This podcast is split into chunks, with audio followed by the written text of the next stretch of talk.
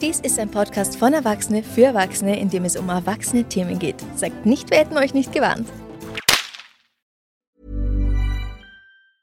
Cool fact a crocodile can't stick out its tongue. Also, you can get health insurance for a month or just under a year in some states. United Healthcare short term insurance plans, underwritten by Golden Rule Insurance Company, offer flexible, budget friendly coverage for you. Learn more at uh1.com. Geschichte ist binär. Männer haben regiert und Frauen gekocht. Dieses ganze Gendern ist total neu. So etwas wie ein drittes Geschlecht oder generell Vielfalt hat's noch nie gegeben. Das haben wir noch nie so gemacht, brauchen wir jetzt nicht damit anfangen. Äh, halt, stopp. Nur weil die Geschichte von den Siegern geschrieben wird und Historiker und Archäologen auch in den meisten Fällen nur das sehen und beschreiben können, was sie kennen und verstehen, bedeutet das noch lange nicht, dass es Personen wie Conchita Wurst nicht schon lang vor dem heiß umkämpften Binnen-I gegeben hat. Herzlich willkommen bei Liebesgeschichte, dem Podcast über Liebe, Sex und alles, was damit zusammenhängt. Mein Name ist Franziska Singer und heute schauen wir uns mal an, ob das, was wir heute als traditionelle Geschlechtsidentität betrachten, historisch wirklich belegbar ist. Ah. Ah. Oh. Uh.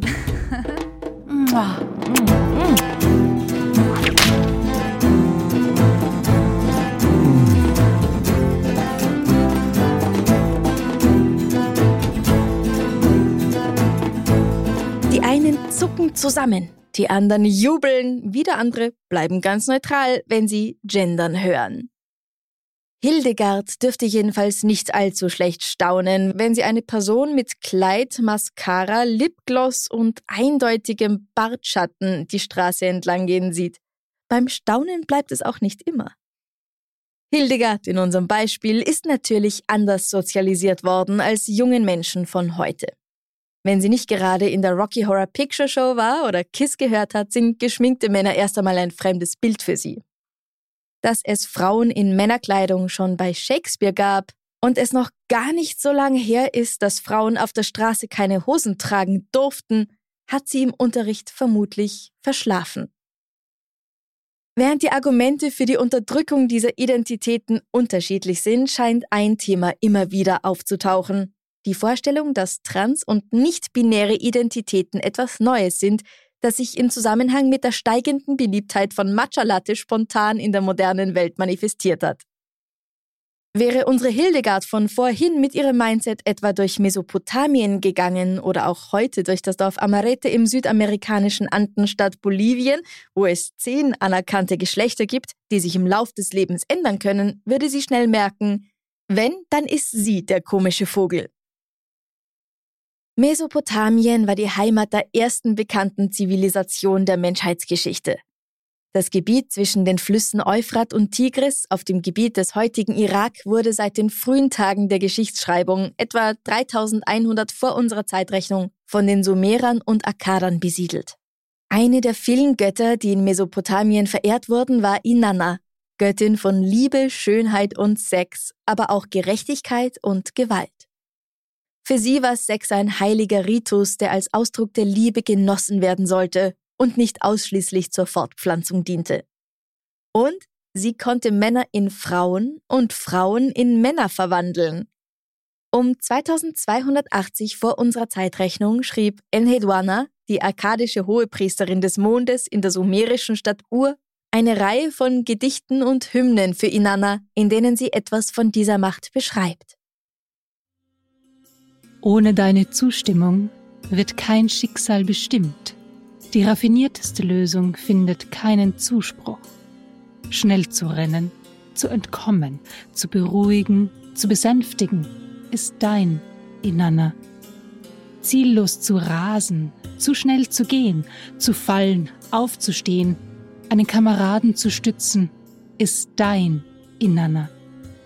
Haupt- und Nebenstraßen zu öffnen, sichere Unterkunft auf dem Weg, den Erschöpften zu helfen, ist dein Inanna. Fußweg und Fährte in die richtige Richtung zu bringen, den Verlauf gut zu gestalten, ist dein Inanna.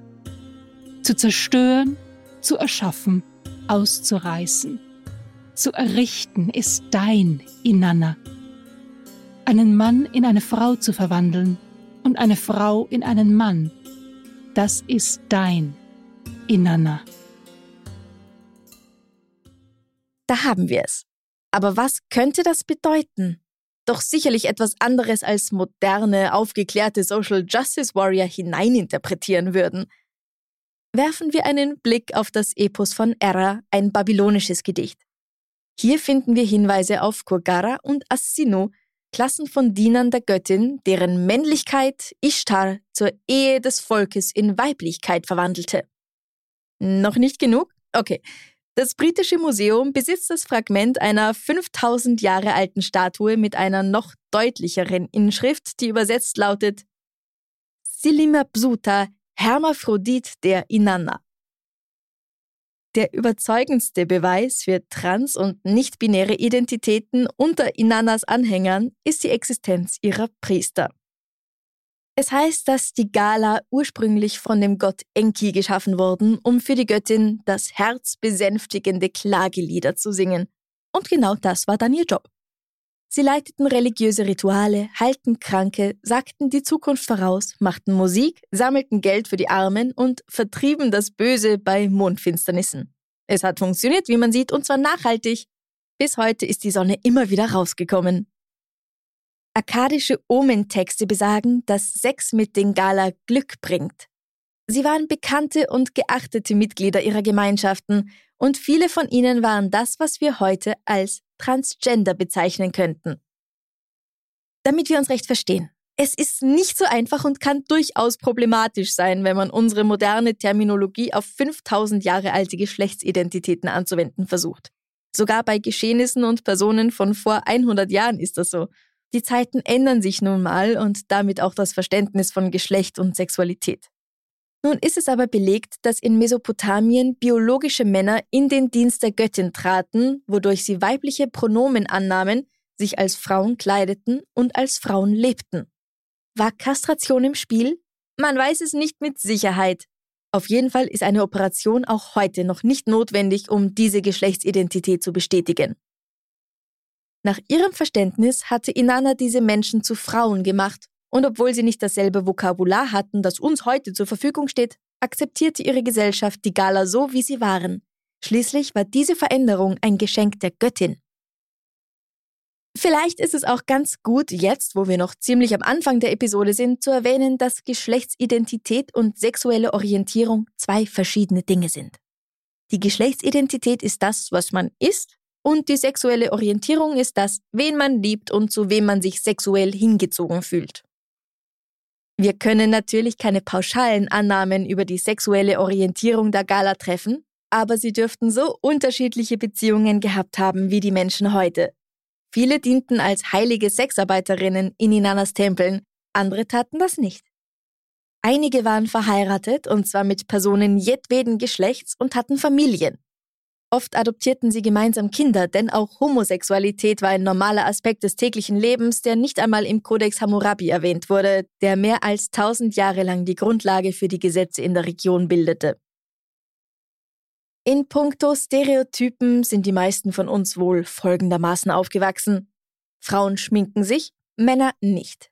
Make-up-Werbungen kennen wir eigentlich nur mit biologischen Damen, die mit einem Lippenstift rumfuchteln, während der biologische Mann im Werbespot höchstens die Rolle einnimmt, ihre Lippen zu küssen, um zu beweisen, dass der Lippenstift wirklich allem standhält. Auch das ist im Begriff, sich zu ändern. Soweit ich weiß, finden wir in heutigen Werbespots wesentlich mehr Diversität und mehr Geschlechter als noch vor ein paar Jahren. Und das ist sicherlich gut so. Ein Schritt vor oder historisch gesehen vielleicht zurück? Im alten Ägypten war es nämlich für alle gang und gäbe, geschminkt zu sein. Vor allem Eyeliner trugen einfach alle. Woher wir das wissen? Dank der Genderarchäologie. Aber die alten Ägypterinnen hatten sicherlich nicht dasselbe Verständnis von Gender wie wir, wenn sie diesen Begriff gar nicht kannten, oder? War das überhaupt ein Thema zu jener Zeit? Wie auch heute hängen Äußerlichkeiten und deren Wahrnehmung vom Kulturkreis ab und wie man sozialisiert wurde. Denn dass sich im alten Ägypten auch Männer geschminkt haben, war zur selben Zeit in anderen Kulturräumen vielleicht nicht normal. Kulturelle Differenzen und verschiedene Assoziationen haben wir ja heute auch noch. Ich meine, erinnert ihr euch an den ersten Menschen, den ihr zu Beginn der Corona-Pandemie gesehen habt, der eine Maske trug? Was für die meisten von uns ein seltsamer Anblick war, war zum Beispiel in Japan schon lange ganz gewöhnlich. Oder wenn wir uns an die letzte Episode erinnern, vor 100 Jahren war es ungewöhnlich, tätowiert zu sein.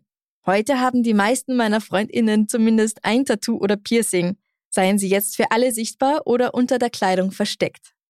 Wer aus gewissen Gegenden Indiens stammt, bekommt vielleicht hierzulande einen Schock, weil bei McDonald's Burger mit Rindfleisch verkauft werden und Alkohol trinken ganz normal ist. Schönheitsideale und Gewohnheiten haben also nicht nur etwas mit der Zeit, sondern auch mit dem Raum zu tun. Im alten Ägypten gehörte die Nutzung von Eyeliner einfach dazu und wurde in keinem Gender-Kontext betrachtet. Was wir heute auch immer noch sehr gern tun und was vielleicht auch in der Natur des Menschen liegt, wir versuchen immer unsere Folie quasi auf die Vergangenheit zu legen und uns mit damals zu vergleichen. Was erst einmal gar nichts schlimm ist, um sich selbst einzuordnen. Doch viele Dinge lassen sich einfach nicht vergleichen. So wie sich aktuelle politische Ereignisse nicht eins zu eins vergleichen lassen, lassen sich Konzepte der Geschlechtsidentität auch nicht eins zu eins auf die Vergangenheit übertragen. Die Parameter sind nun mal viel zu unterschiedlich. Während für uns heute Begriffe wie Transgender, Bi, Hetero oder homosexuell und so immer mehr zum Alltag gehören, würde uns der geneigte Ägypter oder die geneigte Ägypterin bei der Frage nach der sexuellen Identität vermutlich erst einmal fragen, ob wir zu viel am Mutterkornpilz gelutscht haben. Will sagen, die hätten schlicht und ergreifend mit dieser Frage nichts anfangen können, weil es diese Begriffe nicht gab. Zumindest gibt es keine Belege für sie. Vielleicht war das auch insofern kein Thema, weil man da freier und unkomplizierter gedacht hat. Wenn ja, dann könnten wir uns da sicherlich ein Scheibchen abschneiden. Wofür es allerdings sehr gute Belege gibt, das sind gleichgeschlechtliche Beziehungen in und außerhalb des ägyptischen Reichs. Welchen Stellenwert hatten diese? Waren sie geduldet, verboten oder ein völlig normaler, akzeptierter Bestandteil der Gesellschaft? Was bedeutete es im alten Ägypten, queer zu sein? Was uns die Quellen verraten, ist, dass eine Beziehung zwischen zwei Männern weitestgehend akzeptabel war, solange beide eine aktive Rolle einnahmen. Die passive Rolle war Frauen zugedacht, die den Männern untergeordnet waren, und somit war es schambehaftet, sich als Mann in die Rolle des Bottom zu begeben. Aber die Nuancen dieser Rollenzuteilung waren auf jeden Fall auch von der Klassenzugehörigkeit abhängig. Rudern wir die Galeere Richtung Norden ins Zentrum des alten Roms, nach Rom. Für Römerinnen hing das Geschlecht mehr von der Fähigkeit zur Fortpflanzung ab als von allem anderen. Allerdings gibt es medizinische Texte, auch aus Griechenland, die das Geschlecht als fließend beschreiben, abhängig von Körpersäften, Wärme und Feuchtigkeit im Körper. Diese Faktoren, meinten sie, würden das Geschlecht eines Kindes während der Schwangerschaft bestimmen, und es sei auch nach der Geburt veränderbar. Vieles deutet darauf hin, dass es im antiken Rom ein drittes Geschlecht gab, das nicht gerade gefeiert, aber immerhin stillschweigend akzeptiert wurde, auch wenn diese Personen nicht die gleichen Bürger- oder Eigentumsrechte besaßen wie, nun vor allem die Cis-Männer. Hier kommen wir wieder zu Inannas Anhängern zurück, den Gala. Deren Tradition hat sich auf die römische Göttin Cybele übertragen, der Magna Mater. Auch römische Galli lebten als Frauen. Sie waren für ihre safranfarbenen Gewänder, ihr langes Haar, starkes Make-up und den extravaganten Schmuck bekannt. Einige Römer waren bereit, ihr Bürgerrecht aufzugeben, um Gallus zu werden. Plinius beschreibt, dass sie sich selbst kastrieren, und zwar am 24. März, dem Dies Sanguinis, dem Tag des Blutes. Er geht dabei nicht ins Detail. Es ist allerdings belegt, dass eine Kastration keine Notwendigkeit war, um Gallus zu werden. Ob kastriert oder nicht, Galli gab es in allen Teilen der griechisch-römischen Welt und in allen Ebenen der Gesellschaft. Sogar in Catterick im Norden Englands hat man die sterblichen Überreste eines römischen Gallus aus dem vierten Jahrhundert nach unserer Zeitrechnung gefunden. Was sagst du, Hildegard? Das ist alles andere als christlich? Und hier vertreten wir doch die biblischen Werte? Okay, dann habe ich jetzt auch mal was ganz alttestamentarisches für dich. Ganz am Anfang steht da, dass Gott Mann und Frau schuf. dass Adam der erste Mann war und dass Eva, die erste Frau, durch die Entfernung einer seiner Rippen geschaffen wurde. Sind wir mit dieser patriarchalischen und binären Leserart zufrieden? Ganz ehrlich? Ich war's bis gerade eben noch. Was interessiert mich eine uralte Schöpfungsgeschichte? Sie ist nur eine von vielen, in einer von vielen Religionen. Allerdings hat eine ganz andere Art, diesen Text zu lesen, mein Interesse geweckt. Die Genesis kennt ihr, ne?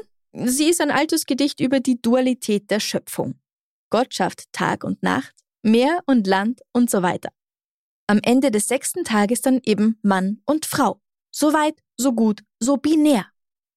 Doch dabei ist es leicht zu vergessen, dass es so viele Dinge gibt, die die Genesis auslässt. Morgengrauen und Abenddämmerung sind eine Kombination aus Tag und Nacht.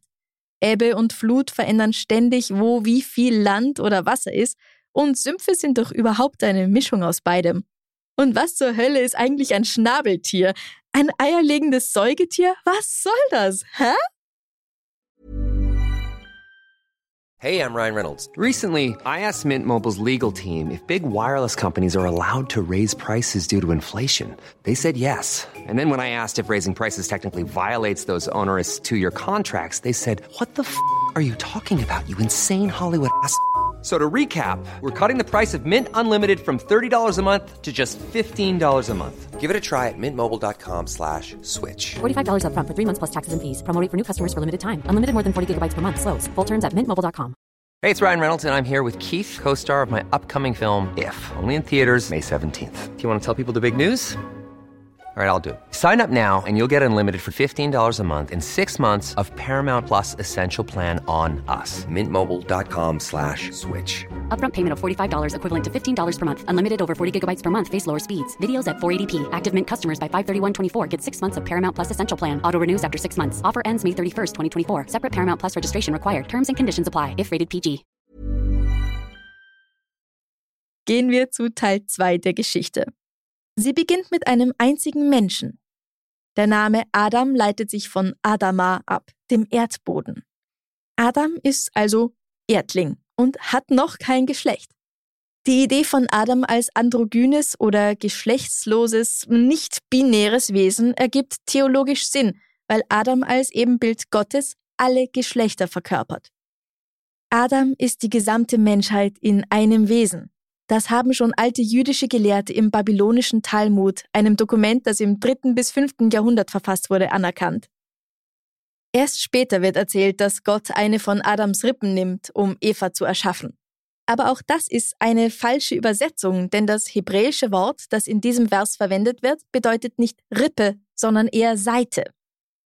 Wenn man also weiß, dass Eva aus der Seite geschaffen wird, dann kann man daraus auch leicht interpretieren, dass der Erdling in zwei Teile gespalten wird, einen männlichen und einen weiblichen. Diese Interpretation unterstützt nicht nur, dass Adam, der erste Adam, geschlechtslos ist, sondern auch die feministische Interpretation, dass Männer und Frauen gleich geschaffen wurden. Das habe ich mir alles nicht ausgedacht. Dieses Verständnis war Teil der traditionellen Bibelexegese, die auf die Jahre 300 bis 500 vor unserer Zeitrechnung zurückgeht und wird heute von einer Vielzahl von Menschen unterstützt, darunter die Bibelforscherin Phyllis Tribal und die islamische Theologin und führende feministische Koranforscherin Rifat Hassan.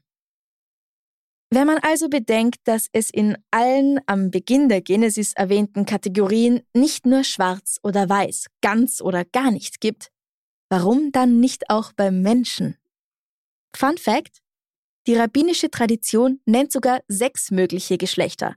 Eins davon ist Androgynos, ein Individuum, das sowohl männliche als auch weibliche Merkmale aufweist, aber keinem von beiden vollständig angehört. Gehen wir weiter zu den Skythen, einem nomadischen Reitervolk, das zwischen dem 7. Jahrhundert vor bis zum 3. Jahrhundert nach unserer Zeitrechnung in der heutigen Ukraine und Südrussland ansässig war. In den griechischen Quellen, wie zum Beispiel bei Herodot, werden die Skythen als Barbaren beschrieben, die seltsame Hosen tragen und ihren Wein pur trinken, statt ihn zu verwässern. Mm, wir in Wien halten viel auf unseren Spritzwein. Aber nicht nur das. Bei ihnen gab es Schamanen, die biologisch männlich geboren waren, aber traditionell weiblich lebten. Die Anaria, was so viel bedeutet wie unmännlich. Sie gehörten zu den einflussreichsten Mitgliedern der Aristokratie und es hieß, sie besäßen eine einzigartige und göttliche androgyne Natur. Indem sie ihre Männlichkeit aufgaben und zu etwas anderem wurden, konnten die Anaria zu mächtigen religiösen Figuren werden, die mit den Geistern in Kontakt standen. Dass sie diese rituelle Veränderung ihres Geschlechts durchmachten, verschaffte ihnen besonderen Respekt in der skytischen Gesellschaft. Selbst die Göttinnen, die sie verehrten, galten als androgyn. Artimpasa hatte die Macht, Männer in Frauen zu verwandeln. Warum geht's eigentlich immer nur in diese eine Richtung? Und die schlangenbeinige Göttin, die oft mit einem Bart dargestellt wurde. Wenn wir nun einen Sprung über den Ozean wagen, landen wir bei den Maya in Yucatan, Mexiko. Hier gibt es einige Erwähnungen von Transgender-Körpern, vor allem in Bezug auf Rituale. Sie dienten vor allem als Erzähltechniken, die ein Verständnis von sexuellem Begehren und Macht ermöglichen sollten. Allerdings müssen wir dabei immer im Hinterkopf behalten, dass die Dokumente darüber in der Zeit nach der Kolonisation durch die Spanier verfasst wurden, zumeist bereits einige Generationen später. Da der Katholizismus die Maya allerdings nicht vollständig beherrscht hat, zeigen diese Texte noch einige Überreste eines vor der Eroberung bestehenden Sexual- und Geschlechtssystems, das, wenn auch in veränderter Form, bis in die mittlere Kolonialzeit überlebt hat. Die Maya-Ikonographie aus der klassischen Periode, also zwischen 4 und 900 nach unserer Zeitrechnung, zeigt zum Beispiel ein Bild, das wahrscheinlich den berühmten Herrscher 18 Hasen darstellt, in Frauenkleidung. Ich liebe übrigens diesen Namen. Die Archäologin Linda Schili hat argumentiert, dass Maya-Männer bei Adalas-Ritualen als Ernährer galten und quasi Muttermilch spendeten.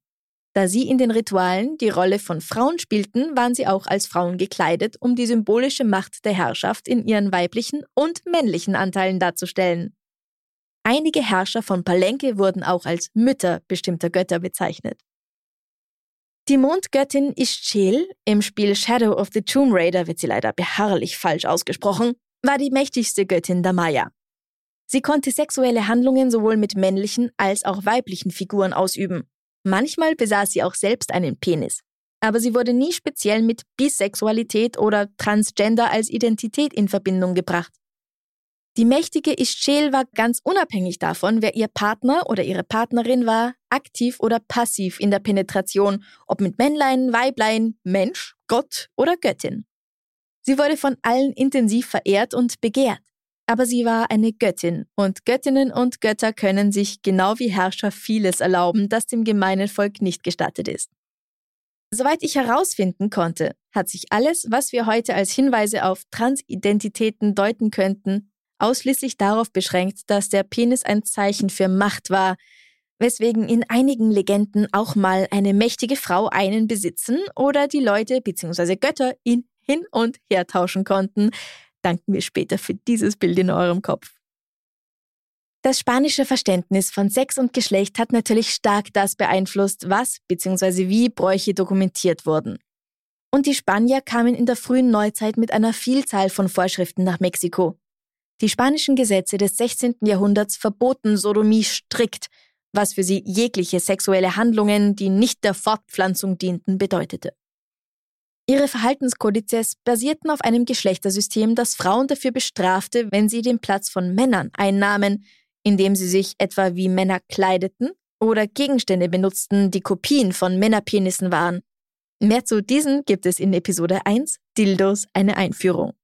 Da merkt ihr auch schon, wie weit gefächert der Begriff Sodomie bei Zeiten sein konnte, während er sich im modernen Sprachgebrauch überwiegend auf Sex mit Tieren bezieht. Die spanische Gesellschaft verurteilte auch den passiven oder empfangenden Partner in sexuellen Akten zwischen Männern, also den Bottom, oft aufs schärfste. Trotz dieser Atmosphäre, oder vielleicht auch gerade deswegen, dürfte es eine umfangreiche männliche Subkultur gegeben haben, die auch im Mexiko des 17. Jahrhunderts vorhanden war. Sie umfasste Menschen aus allen Schichten und die Mitglieder dieser Subkultur akzeptierten im Allgemeinen sexuelle Beziehungen zwischen Männern und Jungs. Bei den Zapoteken im südmexikanischen Bundesstaat Oaxaca gibt es Personen jenseits von klassisch männlich-weiblich. Sie identifizieren sich nicht mit dem ihnen bei Geburt zugewiesenen biologischen Geschlecht und müssen auch nicht so leben.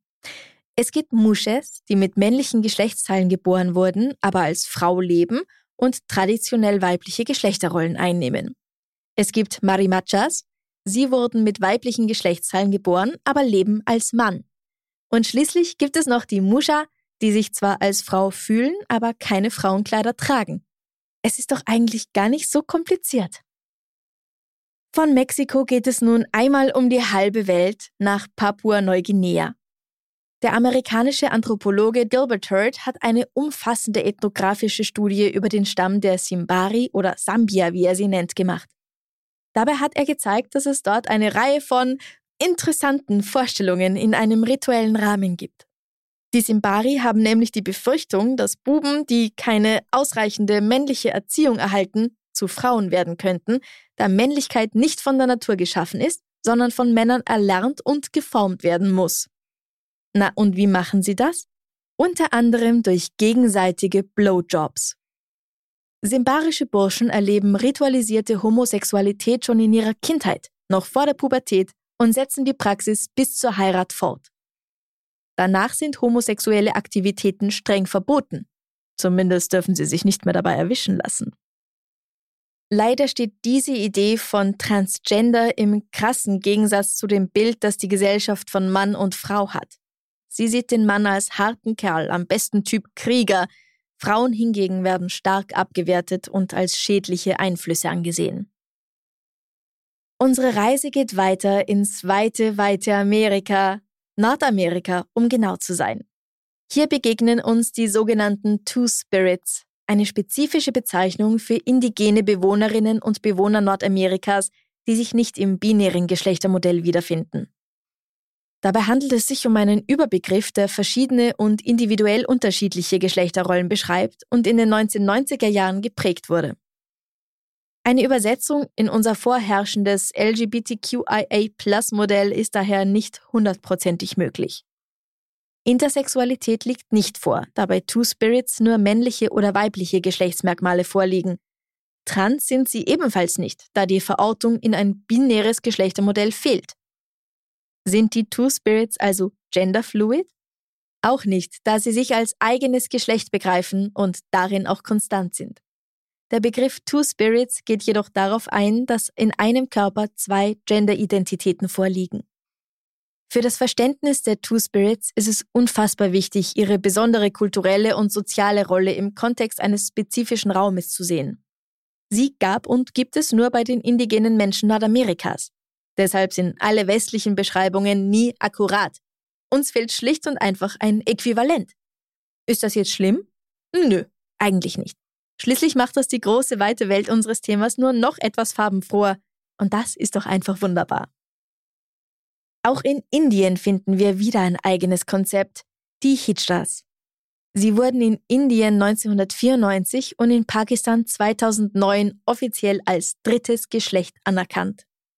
Leider erfahren Hijras stetig Diskriminierung, werden teilweise aus ihren Familien verstoßen, haben Schwierigkeiten, Arbeit zu finden und gelten seit Jahrhunderten als nicht gern gesehene Minderheit. Nur wenige von ihnen sind von Geburt an intergeschlechtlich. Das Wort intergeschlechtlich oder intersex bezeichnet übrigens Personen, die körperliche Geschlechtsmerkmale haben, die nicht ausschließlich oder eindeutig männlich oder weiblich sind. Die meisten Hijras werden biologisch männlich geboren, fühlen sich jedoch weiblich. Einige unterziehen sich einer Nirwan genannten Totalkastration und zwar oft schon im jugendlichen Alter, um eine weitere Vermännlichung ihres Körpers zu verhindern. Genaue Zahlen gibt es dazu nicht, ebenso wenig wie genügend Kliniken und Personal, um das ordentlich und sauber durchzuführen. Die Verzweiflung der Betroffenen kann man nur erahnen. Mittlerweile hat die Gesellschaft schon mehr Verständnis für Hijras entwickelt, aber es mangelt immer noch an Akzeptanz. Heute gibt es Organisationen von Hijras für Hijras und sie finden sich auch in einflussreichen Positionen wieder. Es gibt sogar ein paar aktuelle Bollywood-Filme, die versuchen, das Bewusstsein für die Ablehnung zu schärfen, das ihnen von der Gesellschaft entgegengebracht wird. Und das, obwohl Hijras nicht nur offiziell als drittes Geschlecht anerkannt sind, sondern sogar schon im Kamasutra Erwähnung finden. Aber ist es wirklich ein drittes Geschlecht? Hijra zu werden bedeutet klassischerweise ein Ablegen der Männerrolle und als Frau zu leben. Durch Kleidung, Make-up, Schmuck und in vielen Fällen Entfernen der äußerlichen männlichen Genitalien. Heute versuchen viele, wenn sie über genügend Geld verfügen, einen westlich orientierten Weg zu gehen, ohne sich den Hijras anzuschließen. Sie können sich Hormontherapien und Operationen unterziehen und dann ganz als Frau leben. Die, die das durchziehen können, weil sie die Mittel haben, lehnen es dann auch ab, einem dritten Geschlecht zugeordnet zu werden. Na gut, aber was ist mit den Wikingern? Na? Der Inbegriff der Männlichkeit, auf den sich viele selbsternannte Männlichkeit-Experten auf TikTok immer wieder beziehen, während sie in ihrem Auto sitzen, in die Handykameras schreien, bei denen hat es doch so etwas nicht gegeben, bitte sehr. Alter Schwede, doch, Hildegard. Hier zahlt es sich ausnahmsweise mal aus, fernzusehen. Das wohl bekannteste Beispiel der nordischen Mythologie ist Loki. Er ist als Formwandler bekannt und absolut genderfluid. Was heißt jetzt das schon wieder? Es bedeutet, dass Personen sich mal eher männlich fühlen und entsprechend präsentieren möchten und mal eher weiblich und mal vielleicht nicht binär. Das haben Marvel oder Disney nicht erfunden. Der Gott lebt jahrelang als Frau, führt typische Frauentätigkeiten aus und bringt sogar Kinder zur Welt. So steht es in der Lokasenna, und das ist bei weitem nicht die einzige Stelle, an der erwähnt wird, dass Loki nicht als Mann gelebt hat. Oder als Mensch, aber das ist eine andere Geschichte. Und mit ihm endet unsere, man kann schon sagen, Weltreise durch die Queergeschichte. Wir sehen, dass es schon in vielen Kulturen seit der Antike Beweise für trans- und nicht-binäre Geschlechtsidentitäten gab, will sagen, seit Menschen damit begonnen haben, ihr Leben in einer Art und Weise niederzuschreiben, die heute noch erhalten ist. Ob das jetzt in Mesopotamien und Rom die Galli sind, Musche in Mexiko oder Bornesha in Albanien, aber denen widmen wir uns nächste Woche in Teil 2. Die Tatsache, dass sie sich in so vielen verschiedenen Gegenden der Welt unabhängig voneinander entwickelt haben, und das waren jetzt wirklich bei weitem noch nicht alle, deutet stark darauf hin, dass eine Geschlechtsidentität abseits des Binären etwas ganz Natürliches ist. Natürlich im Sinne von nicht erlernt, sondern so geboren. Wenn dir also das nächste Mal jemand sagt, er wolle zu traditionellen Werten zurückkehren, solltest du vielleicht fragen, traditionell wann und wo? Wie weit möchtest du zurückgehen? Wenn euch diese Folge gefallen hat, dann folgt bitte dem Podcast in eurer Podcast-App, um keine Folge zu verpassen und gebt uns fünf Sterne. Das wäre eine große Hilfe. Und wenn ihr einen Themenvorschlag habt, dann schreibt mir gerne auf Instagram at Liebesgeschichte Podcast. Vergesst nicht in zwei Wochen wieder einzuschalten, wenn es um KriegerInnen, PrinzessInnen, Traditionen und so manche Überraschung nach dem Tode geht. Bis zum nächsten Mal. Bussi, Papa. Liebesgeschichte wurde kreiert und gehostet von Franziska Singer, das bin ich. Zusätzliche Recherche und unschlagbares historisches Fachwissen von Katrin Stupp, MA. Vielen Dank auch an Julia Stipsitz und Aaron Olsacher von Aufgedreht Audioproduktionen.